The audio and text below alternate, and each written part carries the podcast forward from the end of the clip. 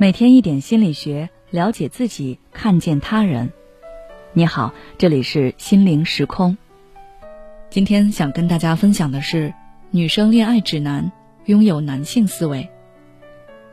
之前我看到一个视频，视频里说，一个女人一生要过五个关卡。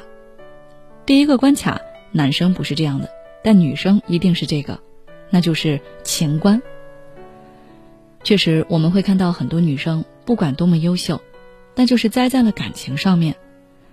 比如某些女明星，人漂亮、有钱还有才，可就是看男人的眼光不行。那我们假设一下，如果女生拥有了男性的思维，在恋爱中是不是就能够更理性一点？在人生道路上是不是也能够少走一些弯路？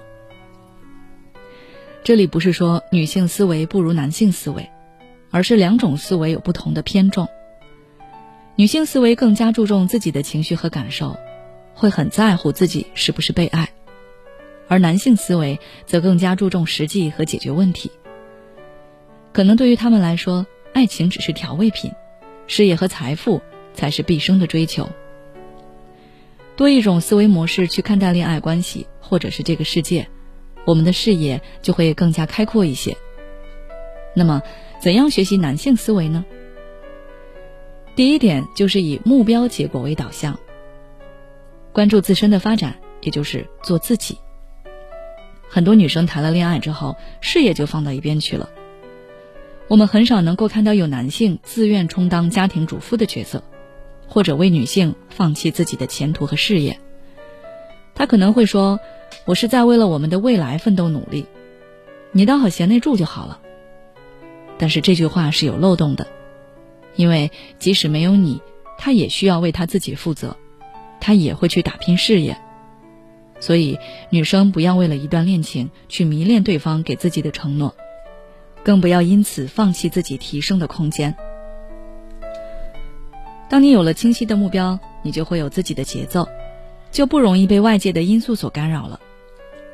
《月亮与六便士》中说道：“一般而言，爱情对男人只是插曲。”是许多日常事物中的一件，而小说把它夸大了。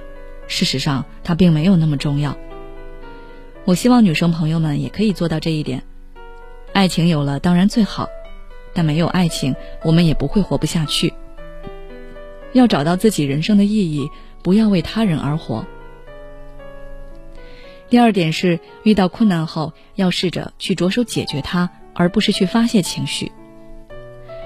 女性更加容易被情绪困扰，比如发生了一件不如意的事情，女生会有很强的倾诉欲，他们会希望自己的对象能够安慰自己，而很多时候男生并不能敏感地感受到你的情绪，他们听到你的抱怨，第一时间会给你提出解决的方法，而不是你想要的安慰和共情。所以，如果你想要索取情绪价值，可以多和自己的女性朋友沟通。他们往往比你的男朋友更加了解你，也更擅长安慰你。当然，这最好是在事后，当下你还是应该着手去解决问题。比如你开车出去，车抛锚了，你急得团团转，不断的给爱人朋友打电话抱怨哭诉，不断假设，我今天要是没有开车出来，就不会遇到这倒霉事了。那这样的做法对事情的解决没有任何帮助。你要学会如何去处理这个问题，该叫人帮忙就叫人，该打救援就打救援，不要只会陷在情绪里面。第三点就是拥有主动意识，这一点和从小受到的教育有很大的关系。小时候，男生会被教育做一个顶天立地的男子汉，要勇敢争取，所以当他们长大后，想要什么就会去主动争取，无论是事业还是爱情都是如此。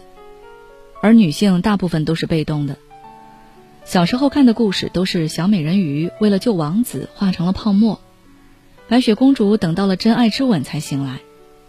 很多时候，女生是把自己放在了一个更加矜持、更具有奉献精神的身份下，而这就是把主动权让给了对方。你的情绪、你的行为都是先等对方做了什么，等对方先开口确定关系，等他来哄自己。那这样，你还是自由的你吗？要记住，你的人生是由你自己做主的。你的情绪、你的行动也是如此。好了，今天的内容就到这里。如果你想了解更多内容，欢迎关注我们的微信公众号“心灵时空”，后台回复“女性独立”就可以了。每当我们感叹生活真难的时候，现实却又告诉我们，生活还能更难。